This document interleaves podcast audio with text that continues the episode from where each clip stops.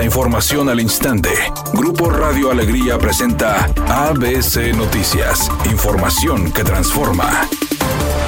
¿Qué tal? Muy buenas tardes, esta es la información. El presidente con licencia del Tribunal Superior de Justicia de Nuevo León, Arturo Salinas, aseguró que si es necesario pelear jurídicamente para que se reconozca su nombramiento como gobernador interino lo hará. Así lo dio a conocer tras una reunión con representantes de las asociaciones civiles del Estado y añadió que una vez que Movimiento Ciudadano interponga los recursos en su contra y lo llamen le dará seguimiento a la petición. Un día después del nombramiento de Salinas por parte del Congreso local, el coordinador del grupo parlamentario de Movimiento Ciudadano, Jorge Álvarez, presentó una solicitud de juicio político contra el recién nombrado gobernador interino. A la petición se sumó el secretario general de gobierno, Javier Navarro, quien declaró que el nombramiento de Arturo Salinas era ilegal, ya que el ex encargado del Poder Judicial no podía contender para estar al frente del Poder Ejecutivo.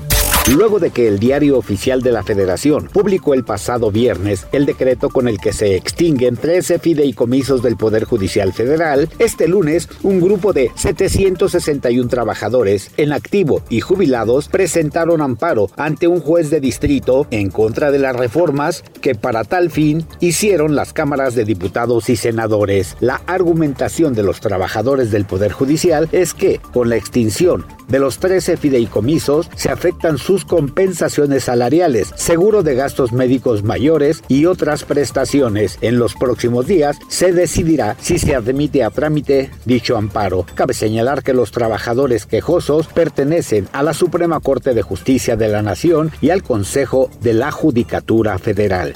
Vaya situación tan lamentable que sucedió en el partido de los Rayados de Monterrey frente a las Águilas del América y es que Jesús Gallardo fue señalado por Brian Rodríguez, jugador del Club América, tras el partido que se llevó a cabo en esta jornada en donde tristemente lo han señalado a Gallardo como querer lesionar de manera intencional al jugador de las Águilas del América. Ante esto, bueno, el jugador de Rayados aseguró que esas acusaciones son falsas. El Club de Fútbol Monterrey Rey lanzó un comunicado a través de sus redes sociales donde se menciona este tema y además también desmintió las versiones en las que se hablaba sobre que elementos del cuerpo técnico dieron las indicaciones de lastimar al uruguayo. Esta situación es realmente lamentable y la verdad es que no veo que Gallardo sea un jugador malintencionado. En ocasiones hay que ir a meter la patita como se dice en el fútbol y son situaciones que tristemente pasan en, en el campo de juego. Así que vamos a ver en qué termina esto. La gente de las Águilas del la América están muy molestos. Sigue un proceso en donde se está trabajando en cuanto a platicar el por qué y cómo se dieron las cosas y qué sanciones tendría esta situación si es que toman esta actitud de Gallardo como intencional.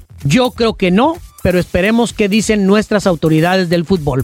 En el programa de ayer del reality ¿Quién es la máscara? El personaje de Valero tuvo que quitarse el disfraz y mostrar qué famoso le dio vida. Resulta que luego de su participación musical y de que el público no le diera los votos que necesitaba, Valero fue el personaje que se tuvo que desenmascarar y se trató ni más ni menos que del actor, comediante y comunicador y por supuesto cantante Coque Muñiz.